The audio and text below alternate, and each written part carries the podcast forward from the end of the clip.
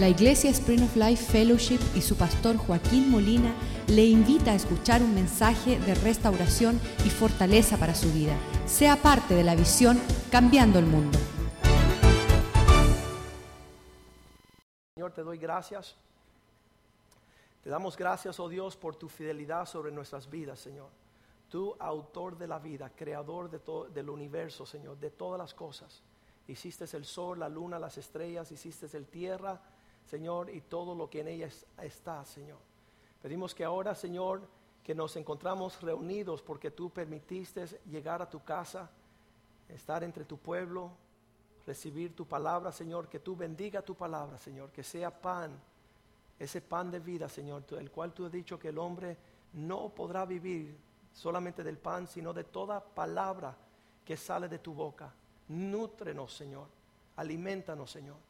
Que tu palabra sea una espada de doble filo, Señor, no solamente para traer a nuestras vidas lo que tú quieres, sino para sacar de nuestras vidas las cosas que tú no quieres. Y que finalmente tu palabra sea lámpara a nuestros pies para ser dirigidos en el camino que debemos de ir, Señor. Prospera y bendice tu pueblo a la medida que reciban y obedezcan tu palabra. Esto te lo pedimos en el nombre de Jesús. Aleluya.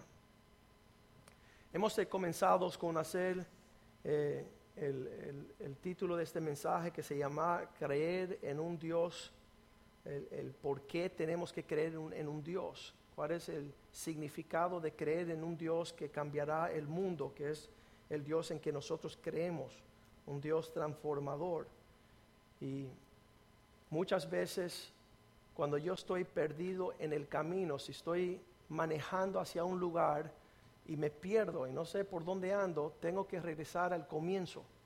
Y yo comienzo del comienzo y ahí puedo salir otra vez y alcanzar la dirección hacia donde voy. Muchas veces un esposo ha llegado después de 10 años destruido en su matrimonio y le digo, comiencen desde el principio, comience de nuevo.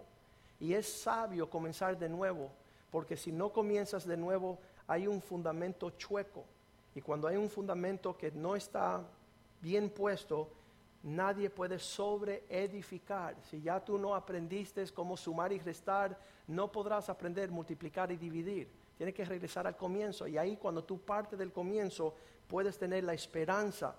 Pero el Salmo 11, versículo 3 dice que si el justo tiene fundamentos destruidos, ¿qué podrá hacer? Salmo 11, versículo 3. Si los fundamentos son destruidos, ¿qué esperanza, qué ha de hacer el justo? Si no comenzamos bien, no podemos pensar terminar bien.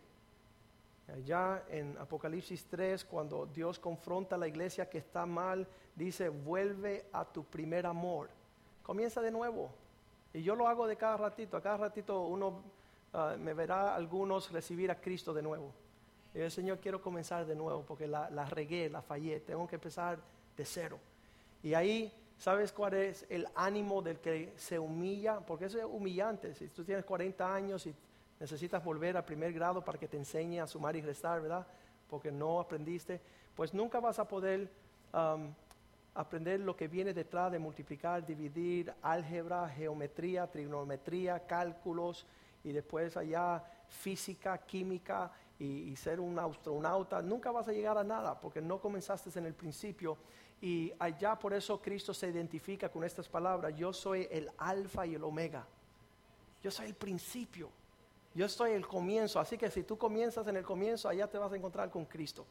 Y te va a dar la mano y te va a decir, vámonos, vámonos a empezar de cero para alcanzar, llegar al destino que Dios tiene para nosotros. De este púlpito un siervo de Dios y nosotros no menospreciamos, son dos cosas. Primero, no menospreciamos este púlpito en dejar que venga un necio a hablar. Pero sí queremos que los hombres sabios, los hombres siervos de Dios vengan acá y yo me quiero sentar ahí. Y me acuerdo el día que llegó R.T. Kendall, que es un predicador tremendo, y él vino a visitar la iglesia no porque yo lo había invitado, sino que él venía a recibir. Y yo decía, no, no, no, yo me siento y tú predicas. Porque me encanta estar sentado, recibir de un hombre sabio. Y Sixto Porras se sentó, se paró en este púlpito y él dijo estas palabras, ¿no? nunca se me olvidarán. Nunca podrás alcanzar la plenitud de lo que Dios tiene para ti hasta que te humilles suficiente a pedirle a una persona que te enseñe. Nunca vamos a poder resolver nuestras respuestas a los problemas hasta que nos humillemos suficiente para venir delante de alguien que nos enseña. ¿Cuál es el hijo más necio de todos? El que le dice a su papá, déjame tranquilo, no quiero aprender. Con 16, 17 años ya lo sabe todo. Y esos son los hombres que cuando tienen 40 años yo les miro al rostro y no saben ni ser hombre, no saben ser papá, no saben ser siervos de Dios. Porque nunca permitieron ser instruidos por un papá. Y quizás ese sea su caso y tú tengas 50, 70 años, comienza a dejar que el Señor te instruya como un hijo y Él te va a acompañar en esa jornada. No pierdas más tiempo, humíllate delante de Dios y Él te exaltará, dice la palabra. Y esta, esta altitud comienza en nuestra capacidad de hacer preguntas. Y dice la Biblia que tenemos que ser como niños. Y yo no sé si usted ha estado alrededor de un niño ah, hace tiempo, pero cada vez que yo veo un niño, ¿y por qué? ¿Y por qué? ¿Y por qué? Y así son los niños chiquitos, quieren saber todos porque tienen esa actitud de crecer, de ampliar su conocimiento. Pero ¿sabes quién tiene esa actitud también? Los bebés en Cristo. Siempre están dispuestos a aprender de recibir la palabra del Señor y por eso es el adelanto que tenemos. Lo único que muchas veces lo que sucede, crecen a cierta altura y se hacen algo que nosotros llamamos enanos. Son grandes pero no crecen. ¿Por qué? Porque dejan de preguntar, enséñame. ¿Por qué? ¿Por qué de las cosas? ¿Qué tengo que hacer en estas condiciones? Las preguntas muchas veces van a revelar lo que estamos pensando y la dirección que vamos a tomar. Cuando uno pregunta, ya usted está recibiendo la habilidad que alguien te señale el camino en la dirección que tienes que ir. Y muchas veces estas respuestas serán esa, esa conclusión final. Cuando una persona pregunta algo y le viene su respuesta, ya eso transformará su vida para siempre. Porque vas a comenzar a caminar en aquello que preguntó. Y le diré que nosotros, los pastores, no tenemos todas las respuestas, no tenemos todo, pero le diré que el Dios que nosotros servimos sí tiene toda respuesta de todo lo que nos está sucediendo, del porqué de todas las cosas, y Él quiere mostrar ese, ese sentir, quiere contestar. Yo le he preguntado al Señor, ¿por qué tú quieres que yo me comprometa con mi esposa de por vida? Eso es una sentencia de vida, ¿verdad? No dice de muerte. Le dije, ¿por qué? ¿Por qué tú quieres que yo me comprometa con mi, que era mi novia, ¿no? Con mi esposa por toda la vida, un pacto de por vida, ¿por qué? Y Dios me dio la respuesta, no fue un pastor. Ahí en mi curiosidad de saber por qué tenía que ser tan serio este compromiso, primer compromiso que yo había hecho tan serio. Y Dios me dijo, porque quiero bendecir a tus hijos. Porque si tú te mantienes casado con tu esposa, vas a hacer una cobertura de protección para que el maligno no venga a fastidiar y tormentar y, hacer pesadilla de tus hijos. Y ya con esa respuesta fue tremendo y se encuentra no en una imaginación que yo tengo, sino que vamos rapidito para que vean donde Dios me habló en Malaquías, donde Él me da respuesta de esa pregunta tan necia. Imagínese un cristiano preguntando por qué comprometerse, ¿verdad? Y, y, Dios es tan amoroso que cuando nosotros somos genuinos en preguntarle a Él, Él es genuino en contestarnos. Allá en Malaquías capítulo 2, y estamos leyendo um, en el versículo 15, dice, no Él hizo uno, les hizo uno, Dios desea que nos haga uno, habiendo en abundancia de espíritu. ¿Y por qué Dios quiere esa unidad? Porque buscaba descendencia para Dios. La unidad de un pacto matrimonial es la bendición más grande que tienen los hijos. Porque en esa sujeción, en ese respeto, en esa dignidad, los hijos aprenden la bendición del carácter de Dios porque ambos, el hombre y la mujer, tienen ambos el carácter de Dios. Y hacer esa pregunta fue una bendición para mi vida y yo la he compartido con mucho porque cuando uno hace la pregunta y recibe una respuesta, ahora tú estás calificado para el día que alguien te haga a ti la pregunta y tú puedes contestar. Y muchas veces nosotros decimos, ¿por qué es que no nos preguntan? Los padres preguntan, ¿por qué los hijos no preguntan? Le voy a decir un testimonio que me bendijo mucho esta semana y creo que les sirva a ustedes para ver la trayectoria que hemos trazado. Me llama mi hijo de 14 años, Brandon, el más pequeño de los varones, me llama el jueves de esta semana, dice, papá, estoy aquí en las tiendas y hace tiempo quiero comprar un juguete que no es juguete, que es una pistola, que no es pistola, pero es un juguete. Y por muchos años ellos han querido ese juguete, se llama un soft air pistol, que tira unas balas de plástico. Y aunque los amigos míos a sus hijos se le, se le han comprado y han jugado esos juegos, cuando me pregunta Brandon esto, le digo, mira Brandon, ya tú tienes la capacidad de entender el porqué de las cosas, así que me estás preguntando y te voy a decir que yo tengo esta, este, estos linderos. Si fuera un juguete, nadie se lastima. Y si es un fusil, tú lo vas a usar con el cuidado necesario para que nadie se lastime. Porque vas a saber la seriedad del peligro. Pero si es un juguete que es un fusil y un fusil que es un juguete, ahí van las líneas trazadas donde tú vas a querer usarlo en una forma de juguete, pero tiene el daño de sacarle el ojo a alguien y dañar su vida. Y por eso papá nunca ha querido que tú compres esto. Pero ya tú tienes una edad para saber mi preocupación y tú tienes también la discreción para que decidas lo que quieras hacer. Ya hasta aquí te di mi sabiduría sin que tú entendieras. Ahora tú entiendes, ahora haz lo que tú quieres. ¿Sabes lo que me dijo mi hijo de 14 años? Dijo, no papá, yo quiero estar bajo tu cobertura.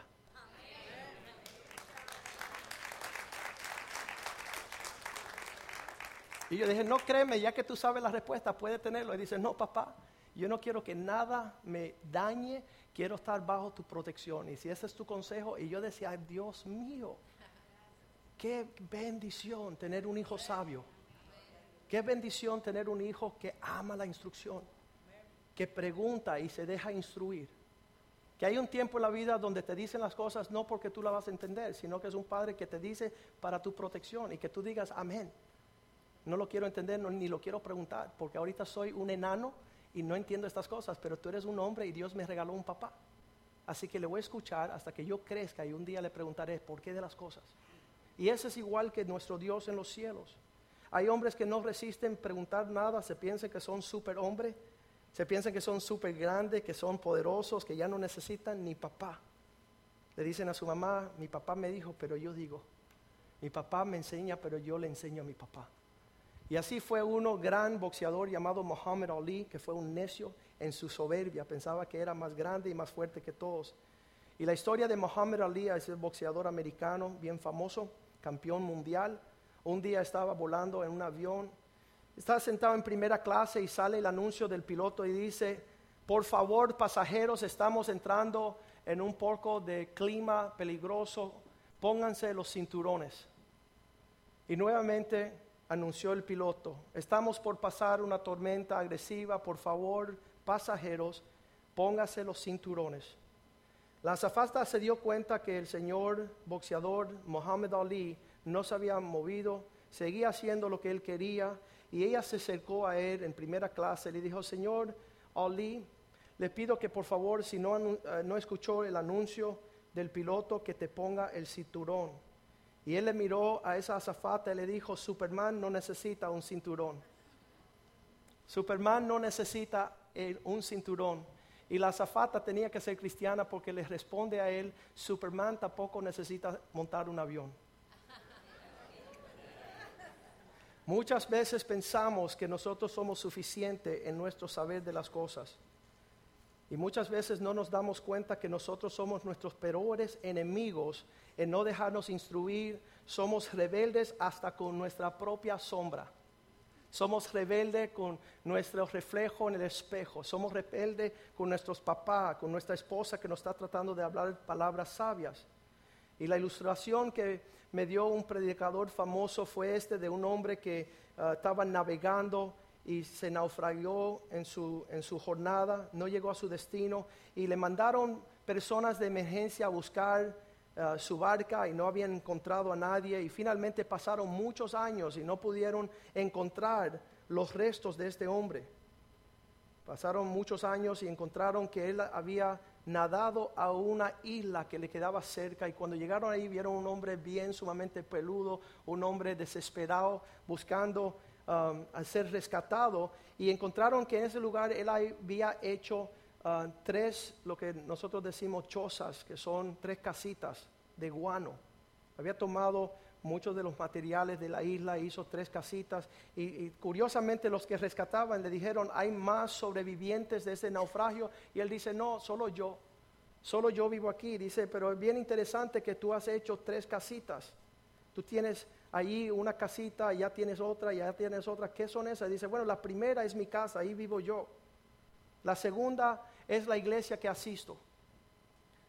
Y decían, ¿y qué raro? ¿Y cuál es la tercera? Ese de la iglesia que me fui. Porque estamos peleados aún con uno mismo. Aún estando en nuestra propia iglesia, no soportamos nuestra propia presencia. Pero las malas noticias es que donde quiera que usted va, usted va a estar allí. Ese es el problema. Es importante que nosotros eh, entendamos la necesidad de Dios. Personas nos preguntan, ¿por qué creer en Dios? Y sabes, el creer en Dios o no creer en Dios no significa que Él existe o no existe, depende si tú creas o no. Tenía un amigo abogado que por 10 años yo le hablaba del Señor y él decía, Joaquín, no creo en Dios. Y le hablaba del Señor y él veía los milagros y decía, no creo en Dios. Finalmente, después de 10 años de conocerlo, unas navidades me regaló un cuadro y el cuadro decía en, en latín, en el lenguaje latín, no importa si tú crees o no crees, Dios está presente. Ese fue su regalo y me está dando el reconocimiento diciendo, Joaquín, aunque yo sea el necio más grande, yo sé que Dios está aquí conmigo. Y ese fue tremendo testimonio en ese sentido. Y el creer en Dios no es que hace, como dicen unas personas en el principio, Dios creó al hombre. Digo, el hombre creó a Dios, sino que Dios es el principio de todas las cosas y sin Él nada tiene significado. Sin Él nada tiene significado. Y no importa qué está sucediendo en nuestras vidas, vemos el ejemplo del no tener a Dios en nuestras vidas.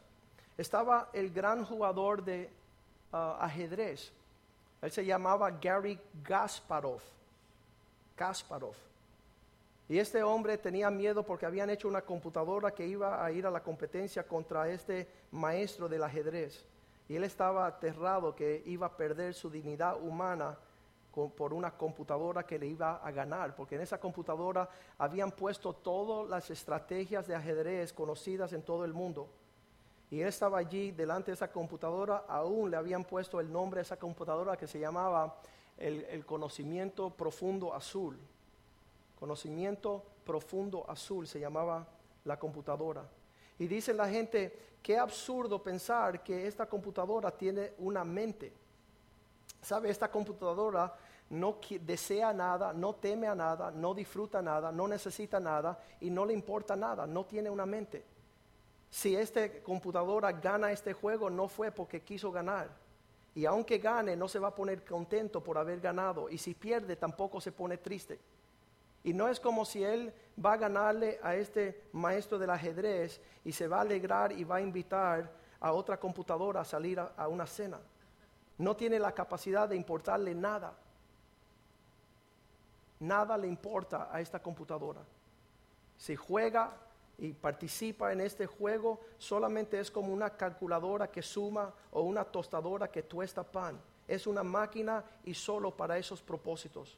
Aunque sean las computadoras más grandes. Y este artículo lo escribió un hombre, profesor de Yale, tratando de darle a conocer, porque muchas personas dicen, Dios no existe, solamente somos maquinaria sofisticada. Pero tenemos que saber que somos más que maquinarias sofisticadas por lo que Dios ha puesto y depositado en el hombre, en su creación. Y dice, estas computadoras nunca, aunque podrán hacer cosas tremendas y podrán aprender ah, la conducta humana y podrá ah, ejercer por decisiones tomadas lo que el hombre le ponga allí, aún mejor que la humanidad, nunca puedo imaginarme a una persona que quiera una computadora como su mejor amigo. Y triste aún, algunos seres humanos han decidido que su perro sea su mejor amigo. Las computadoras un día serán capaces de expresar todas las palabrerías puestas por los autores de los hombres, pero nunca una palabra dirá una palabra por sí mismo. Dice que aunque las máquinas hacen nuestra vida más fácil, nos enriquecen, nos hacen pensar mucho, Solo los seres humanos podrán tener la capacidad de importarle y dirigirse y preocuparse por su prójimo y últimamente preocuparse por agradar al Dios su creador. Solamente los seres humanos tendrán la capacidad de responderle al, amor del Señor. Los hombres que deciden que no hay Dios entran en una gran preocupación porque nadie, nada tiene importancia, nada tiene valor, no existe nada, así que para qué importarnos nada. Los que no creen en Dios dejan de creer que existe una figura paterna, porque como no existe Dios, pues no tienen que respetar a sus padres. Fue esa existencia de creer en Dios que cambió mi vida, porque empecé a ver en mi papá una oficina ordenada por Dios. Empecé a escuchar esa voz, porque ya no era la voz de un hombre haciendo lo que le daba la gana, sino que un Dios que me amaba, que me puso papá para escuchar.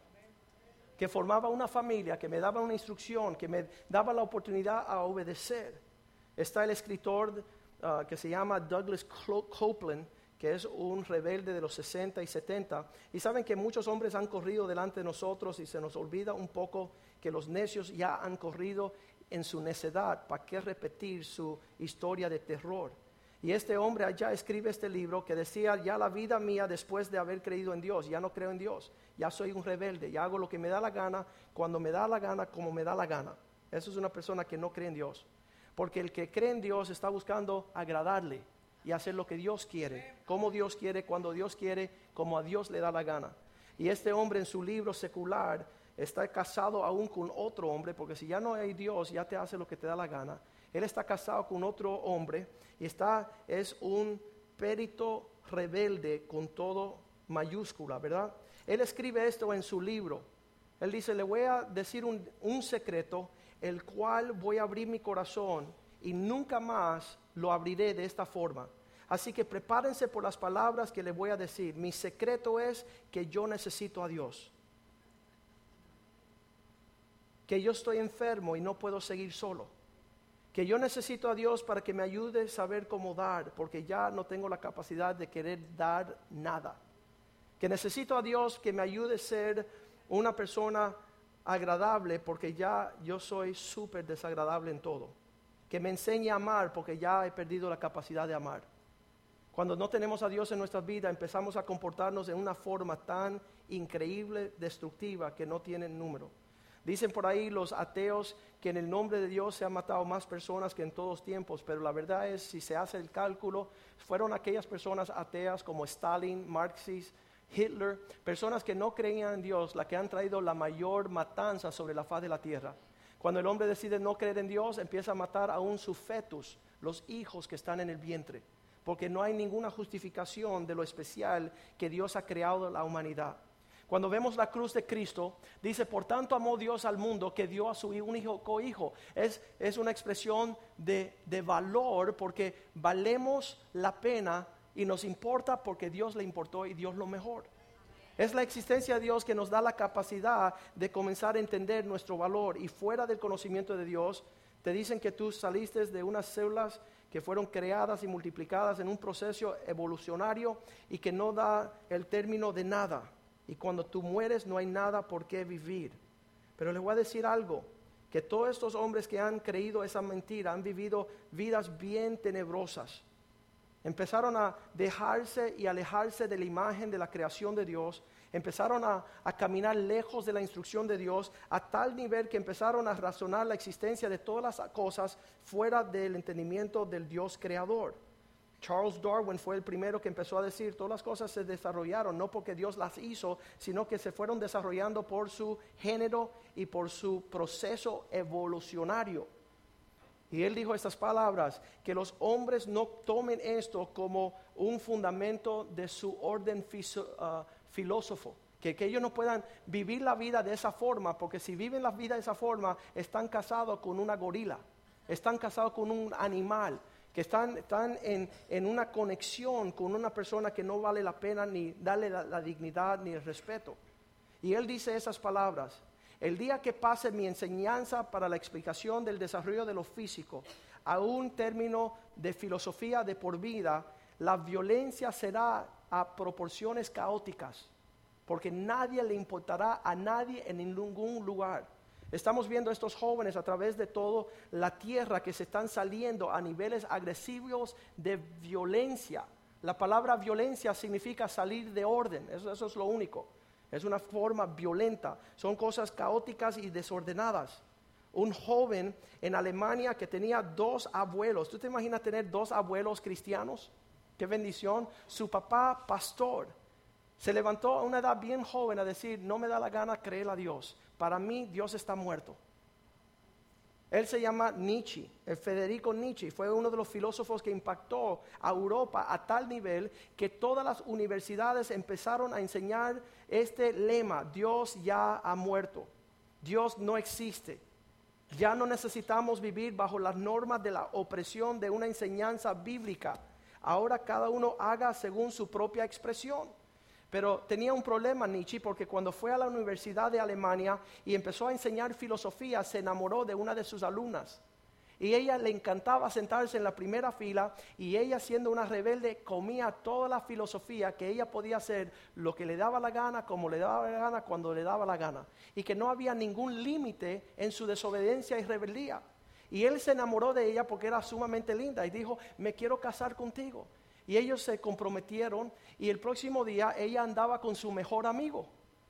Y él fue a pedirle razón. ¿Y por qué tú andas con mi mejor amigo? Dice, porque tú me enseñaste que puedo hacer lo que me da la gana, cuando me da la gana, como me da la gana. Hermanitas, no aplauden.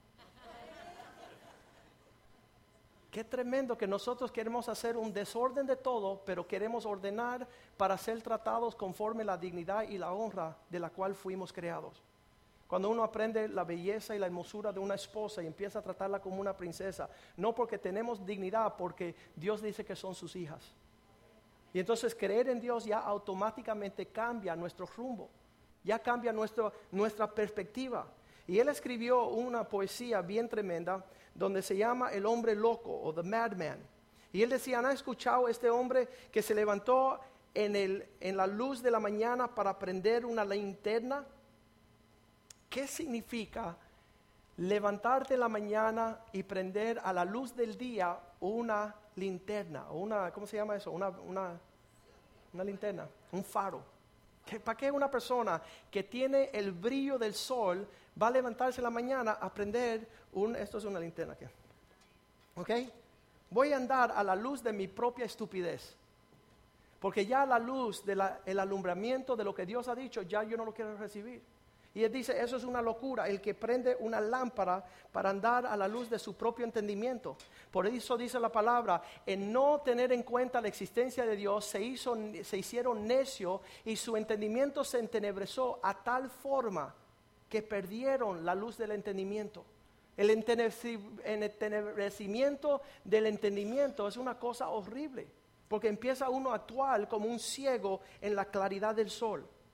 Ya teniendo respuesta a mano, uno está buscando su propia respuesta. Uno, uno, que está buscando de Dios. Y dice que este loco que había prendido esta linterna corrió a un mercado y empezó a preguntarle a todos los que estaban allá afuera, ¿han visto a Dios? ¿Han visto a Dios? Y los que estaban allá no eran creyentes, así que no respondían nada. Y causó un gran entretenimiento haber encontrado y decían, ¿y por qué? ¿Dios se perdió? ¿Se habrá ido como un niño que se desapareció por no saber por dónde andar? Y otro decía, ¿se está escondiendo? ¿Nos tiene miedo Dios? ¿Ha cogido un viaje largo a mar abierto y, y migró para otro lugar? Y se reían todos los que estaban ahí escuchando este que buscaba a Dios. Y si tú sales a este mundo a empezar a decir, estoy buscando a Dios, te van a tratar a ti como un loco. Te van a tratar como que nosotros no creemos en eso y es un chiste para nosotros. El hombre después se fue, dice, eh, siguiendo esta poesía que escribió Nietzsche, y las personas se reían de él. Y este hombre estaba loco y dice que los miró y les preguntó, ¿sabes dónde está Dios? Les voy a decir dónde está. Ustedes los, los, lo han matado. Ustedes han asesinado a ese Dios que existe con las actitudes que tienen. Y él les señaló a esos que se burlaban de él. Pero una de las cosas que le pregunta, ¿y qué hemos hecho? ¿Por qué hemos decidido tomar todo el agua que está en el océano como que Dios no lo puso ahí? ¿Por qué tomamos una esponja y empezamos a borrar la existencia de la creación como que Dios no la existió? ¿Y por qué vamos a pensar que ya el sol se desató de la tierra? ¿Qué tiene que ver el sol con la tierra? Que el sol es la única cosa que nos alumbra el camino, mas no lo podemos ver. Cuando miramos al sol no se pueden fijar los ojos, pero sin el sol no podemos ver nada de las cosas. Igual que Dios, no se ve, pero sin Él no veremos nada. Y tenemos que entender, sigue escribiendo él y dice que por esa razón por la cual ya hemos desatado de la luz de la existencia de Dios, ahora nos movemos. ¿Y dónde nos movemos? Nos movemos para todos los lados. Y, estamos en un movimiento inconstante, descarriados, nos descarrilamos, nos, apuramos a adelantarnos a Dios, estamos en todas las direcciones. Y nosotros no sabemos ni lo que está encima ni lo que está abajo. Significa que nada tiene significado. Todos estamos desesperados, sin esperanza. Y cada día se vuelve más frío y cada noche más tenebrosa.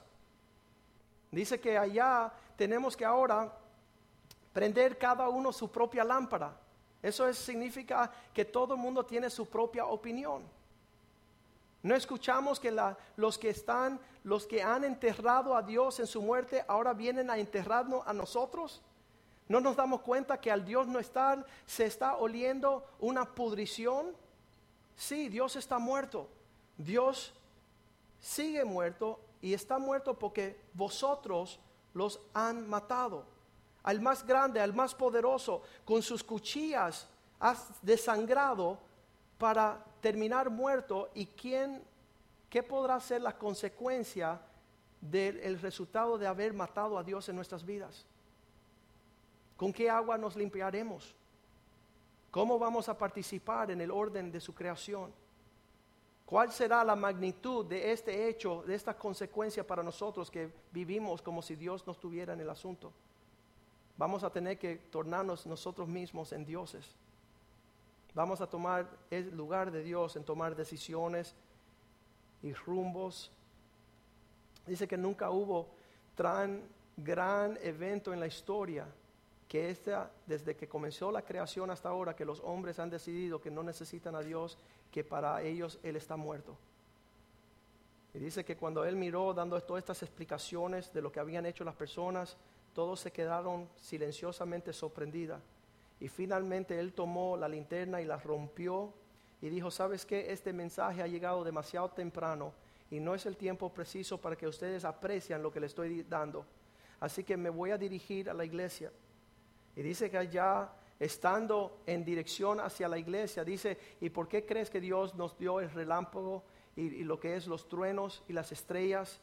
Que cada hecho tiene su tiempo bajo el sol para ser visto y escuchado. Y de este punto de vista, cuando él llegó a la iglesia, dice que él empezó a decir que Dios descanse en paz. Que Dios descanse en paz dentro de la iglesia, dijo él. ¿Sabes por qué lo dijo? Porque aún los cristianos no creen en Dios y han matado a Dios en su existencia. Y entonces en lo que lo agarraron por las manos y lo echaban de la iglesia, él decía, ¿quiénes son ustedes? Solamente monumentos y estatuas de un Dios que ustedes no permiten estar vivo. ¿Por qué vienen a la iglesia si no van a permitir que Dios hable a sus vidas? ¿Por qué vamos a venir a escuchar la palabra del Señor? ¿Y sabes cómo terminó Federico Nietzsche? A los 30 años se volvió loco. Y por 13 años estaba allá en una cama tirado loco, porque el que no tiene a Dios se vuelve loco. No tiene propósito la vida, no tiene explicación. Y ahí él se quedó y los cuidaba su hermana y su mamá y a cada rato, como en su niñez había aprendido la Biblia, él gritaba las escrituras y decía los versos bíblicos. Pero una cosa tremenda que cuando ya Dios no existe, ya no hay valores, no hay un orden social, no tenemos linderos, no hay gobierno. El, que existe Dios es que existe un gobierno, que existe un reino. Y todo este origen de la, de la realidad de la existencia de Dios, de poner todas las cosas en orden, es una bendición para nosotros haber sido creado por tal ser. Y Él nos creó a su imagen y semejanza. Pero si no crees eso, entonces te empiezas a comportar como un mono. Todo se hace irracional sin Dios. Dos hermanos en Inglaterra, Christopher Hitchens, el ateo número uno de todo el mundo, y Peter Hitchens, su hermano, por años decidieron quemar la Biblia, tenían 14 años y dejar de creer en Dios, porque Inglaterra se había vuelto sus espaldas de creer en Dios. Ya los gobernantes andaban en adulterio, no andaban en el temor de Dios, había una crisis nacional. Así que estos dos jóvenes decían, como Dios no es real en nuestras vidas y en nuestro gobierno, vamos a quemar nuestras Biblias y hagámonos ateo. Y son los dos ateos más reconocidos en todo el mundo. Y han escrito, han debatido la existencia de que Dios no existe. Y, qué tremendo que han hecho todo su dinero, sobre el tema de aquel que no existe. Han prosperado en toda su necedad, pero el mayor se hizo periodista y lo mudaron para, Rusia bajo el, régimen comunista, donde no creen en Dios, donde son ateos. Y él dice que él empezó a ver la actitud de las personas allá, él empezó a ver la pobreza, el vacío, las tinieblas de aquellos que viven sin Dios, y él regresó a Cristo. Y él empieza ahora a decirle a su hermano, tú no quieres ir al lugar donde Dios no existe. Tú no quieres participar de una familia donde Dios no es real. Tú no quieres eh, participar en un matrimonio donde Cristo no es real. Tú no quieres ser la hija de unos padres que no es cristiana. Tú no quieres ser el hijo de una familia que no es cristiana. Y él empezó a escribir todas estas cosas. Hoy día ellos dos están, uno creyente y el otro no creyente. Años atrás vino un hombre, César López, a mi oficina y tocó a la puerta y entró como cliente y le dijo, mira, Molina, yo estoy aquí porque estoy buscando una abogada para mi mamá, son los dueños de la moderna poesía, unas ah, fábricas y son personas de familias bien renombradas. Y César tocó en mi oficina, dice, estoy buscando un abogado para que ayude a mi mamá, pero tengo un problema. Y le digo, ¿cuál es el problema? Dice, me doy cuenta que afuera en tu edificio tienes un símbolo de un pescado cristiano y yo soy ateo. Y yo no sé para ti si va a ser un problema tener un cliente que no cree en Dios. Yo dije, no es ningún problema, solo que todo lo que se hace aquí se hace bajo el temor de Dios y en el orden del Señor. Y si tú no tienes problema con eso, yo no tampoco. Él dice, no, es que tú sabes que yo soy esquizofrénico, eh, soy bipolar, eh, tengo problemas psicológicos, tengo problemas de depresión, tengo problemas de ansiedad, tengo problemas de operación de corazón, tengo problemas de, de, cosas, me acaban de operar. Eh, y yo decía, yo sé que tienes problemas. Porque el que no tiene a Dios tiene problemas. Y el que tiene a Dios tiene algo poderoso en Dios. Y se ve ahí el contraste de la amargura y el resentimiento y la desesperación. Pero vemos el gozo, la paz y la justicia de aquellos que moran bajo la sombra del Altísimo. Sabes, cuando no hay Dios, entonces no hay nada bien y no hay nada malo, no hay nada bueno y no hay nada correcto, no hay linderos no hay cómo encontrarse. Si no hay Dios, no hay leyes, no hay propósitos, no hay contabilidad, no hay nadie que te está hablando. Pero sabes que hay un Dios. Y en el principio Dios le preguntó a Adán, Adán, ¿dónde tú estás? Qué tremendo que Dios le importe dónde estamos nosotros. Qué importante que David dijo, Señor, si yo me trato de esconder a ti, aunque yo me mete en una discoteca o me mete en el mismo infierno, allí tú estás recordándome que tú me amas y tú me estás llamando. Ese es el testimonio de todos nosotros que hemos conocido a Dios. Que Dios nos pregunta, ¿dónde está? Dios diariamente a mí me pregunta, ¿qué estás haciendo? Y portándome bien, Señor. ¿Y qué estás haciendo? ¿Y cómo lo estás haciendo? Y hazlo mejor. Y vete y pide perdón y rectifica y anda bien. Anda conforme ser la imagen de mi Hijo. Esa es la realidad de Dios para aquellos de nosotros que hemos eh, creído en Él. Les dijo, ¿quién les dijo que fue, estaban desnudos? Vamos a leer eso en Génesis 3, versículo 9. Dice que el Señor llamó a Adán y le dijo, ¿dónde estás? Génesis 3, 9. La primera pregunta que Dios le hace a la humanidad es una pregunta, ¿dónde estás tú ahora? Y la verdad es que aquellos que no creen en Dios no es que no crean, sino que van a creer en todas las cosas que no son Dios creen que pueden ser rebeldes y no va a pasar nada, creen que pueden ser necio y que le va a ir bien, creen que pueden ser desobedientes, creen que no tienen que ir a la iglesia, que creen que pueden serle infiel a sus esposas, creen que pueden ser iracundos, que pueden ser peleadores, que pueden hacer todas las cosas. El que no tiene creencia en su corazón se convierte en un necio rotundo. Y Joaquín, no me acuses tanto. ¿Por qué me hablas así con tanto amor, pastor? Porque el Salmo 14, versículo 1 dice estas palabras. El necio dice en, su corazón, no hay Dios. El necio dice en su corazón que no hay Dios. Entonces, como no hay Dios, dice, todos se han corrompido.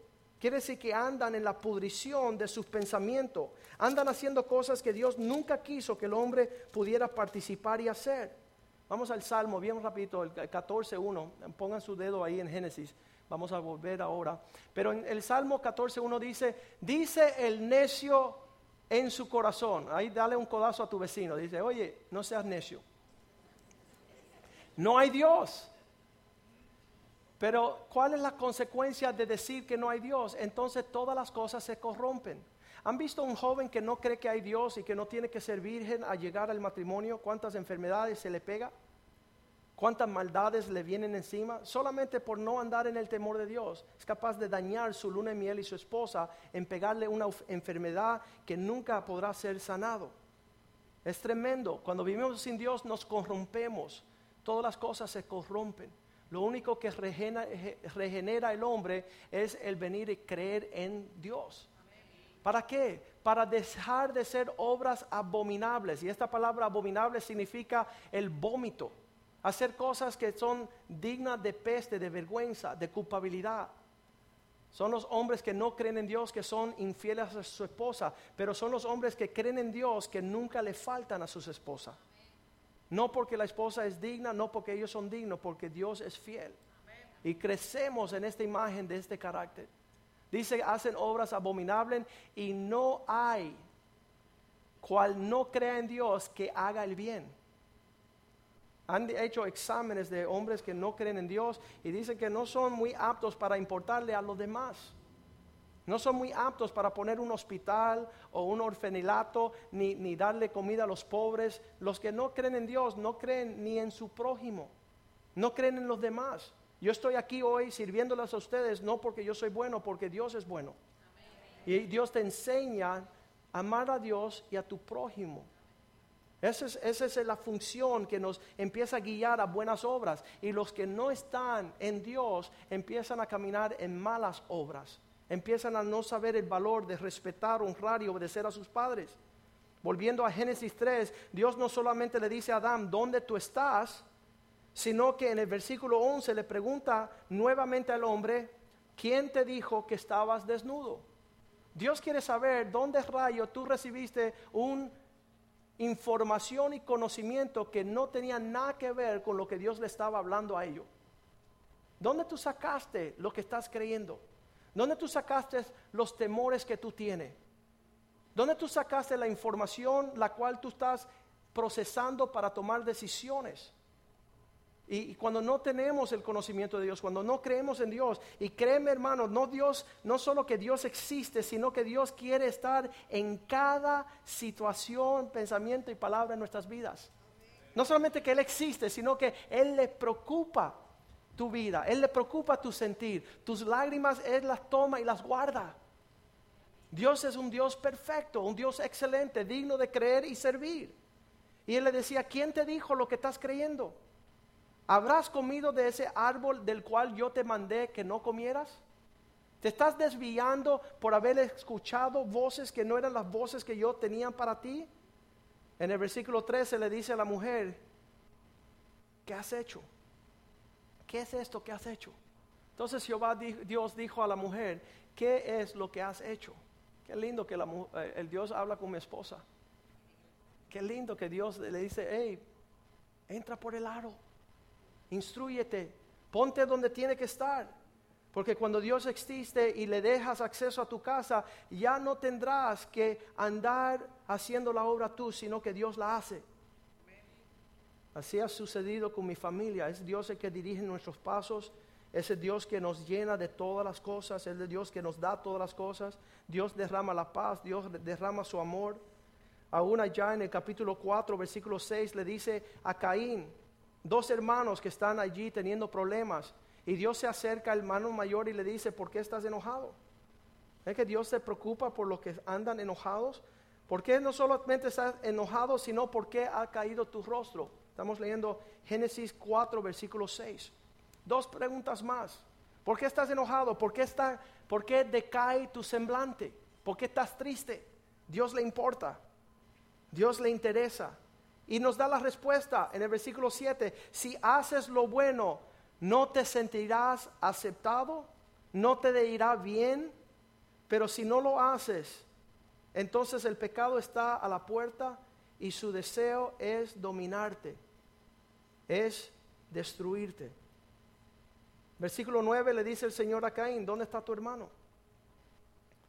¿Por qué tú no estás caminando preocupándote por tu prójimo? Solamente la existencia de Dios permite que exista un lugar llamado la iglesia donde nos cuidamos unos a otros, donde nos importa este grupo de personas más que cualquier cosa.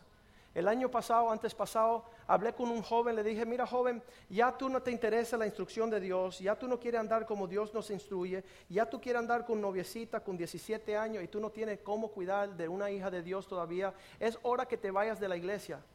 ¿Y sabe lo que hizo ese joven? No se puso bravo, no se molestó, dijo, pastor, espérese un segundo que voy a hacer una llamada. Llamó su novia, le dijo, novia, ya no podemos estar juntos, porque Dios le importa que nosotros primero crezcamos pastor, yo no me voy de este lugar porque yo quiero más de Dios. Yo quiero ser instruido a hacer las cosas en las temporadas de la bendición para que yo prospere en todas las cosas. Qué, qué sabiduría, qué bueno, qué lindo que estamos dispuestos de entrar en el orden de Dios. Muchos jóvenes le preguntan a su mamá por qué tenemos que ir a la iglesia. Mis hijos nunca me han hecho esa pregunta, gracias a Dios porque saben que Dios existe, saben que nosotros le adoramos y le servimos y queremos ser hallados fiel a un Dios fiel. En versículo 10 le dice, ¿dónde está tu hermano? Y en el 10 dice, ¿qué has hecho? Y esta es la razón por la cual muchos hombres quieren no creer en Dios, porque no quieren que Dios le pregunte, le pidas cuenta. Quieren andar lejos, quieren hacer lo que le da la gana, como le da la gana, cuando le da la gana, sin poder acercarse a Dios. Vamos a pedir a los músicos que suban. Y quiero que usted medite bien, porque el fundamento de lo que usted cree o no cree, el entendimiento de por qué cree o no cree, va a ser bien importante en cómo vas a poder, poder, poder sobre edificar. Sabes que tú, los amigos te van a decir, tú eres un tonto porque crees en Dios. Y tú después de hoy vas a decir, no, el necio eres tú. El necio eres tú y vas a vivir y heredar tu necedad. Pero yo que creo en un Dios bueno que me cuida, que me bendice, que me prospere, que me enseña, que me va a traer mi esposa, que vamos a tener nuestros hijos, que le vamos a servir, que cuando muramos vamos a ir a los cielos y servirle por una eternidad. Y vamos a poder dar cuenta delante de Dios que hizo los cielos y la tierra. Porque dice la palabra de Dios que toda lengua confesará y toda rodilla va a doblar y le va a decir, tú existes. Tú eres rey de reyes y señor de señores en lo que llega a los músicos, vamos a leer allá Hebreos 17. Cuando nos pregunte Dios, ¿dónde estás? Tú le vas a poder responder y dar las respuestas al Señor y vas a decir, Señor, heme aquí. Aquí estoy, no estoy lejos, no estoy ido. Estoy aquí y he venido para hacer tu voluntad. Mándame a mí, oh Dios. Ese es el carácter de aquellos de nosotros que creemos en Dios. No tomamos nuestras propias decisiones, no andamos en nuestros propios caminos, no hemos opacado la luz del resplandecor de su gloria para andar a la luz de nuestro entendimiento y necedad. Porque créeme que eso es una locura, tomar una linterna al comienzo de cada día. El poder caminar a la luz del entendimiento del Señor es un privilegio y una honra. ¿Qué Dios piensa? ¿Qué Dios quiere? ¿Qué Dios está haciendo en mi familia? ¿Qué, qué quiere Dios en nuestro matrimonio? Cada respirar, cada momento de nuestras vidas es guiado y dirigido por un Dios bueno, un Dios increíblemente fiel, un Dios que se interesa a convivir con nosotros. Pongámonos de pie esta mañana. Y usted quizás entró aquí, quizás no creyendo en Dios, o quizás no creyendo significante lo que era todo el por qué tenemos que creer en Dios. Pero yo te invito esta mañana que tú puedas, ¿sabes qué? Esta es la casa de Dios y queremos que tú muestres tu interés por no solamente creer en Dios, porque dice la Biblia que aún los demonios creen y tiemblan. El creer en Dios no es gran cosa, es obvio que Dios existe. Un amigo mío dice, Joaquín, yo entro en una casa y digo, no existen los arquitectos. Entro en una casa donde estoy viendo que lo diseñó un arquitecto y digo, no existe un arquitecto. Qué tremendo. Ese muchacho que estaba, entraba a una, su papá era barbero y entraba a ver a su papá por la tarde y su papá decía, hijo mío, no cometas el error de creer en Dios, porque Dios no existe.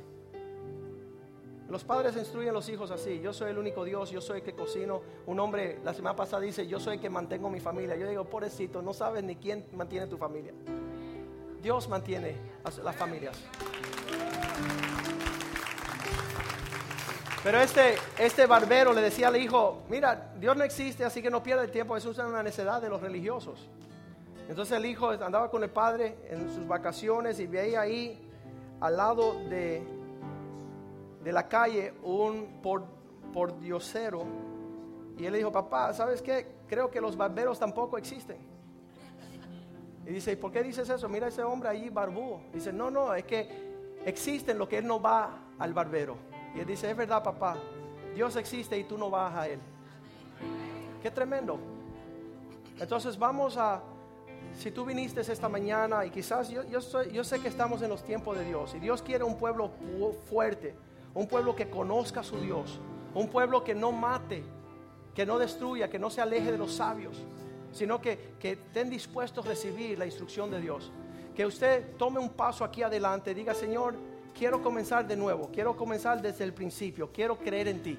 Y yo te doy esa invitación y no lo sienta ah, como cosa para menospreciar, sino un buen aliento para enseñar a todas las potestades, enseñarle a todos los ángeles, a todas esas regiones de su vida donde la tiniebla ha empezado a entrar, que ya tú vas a poner tu mirada no en una linterna creada por tu entendimiento y tu soberbia, sino que tú vas a levantar tus ojos al Creador de los cielos y la tierra, para que Él derrame sobre ti todas las bendiciones que Él tiene en propósito. El altar está abierto. Ven a su Dios,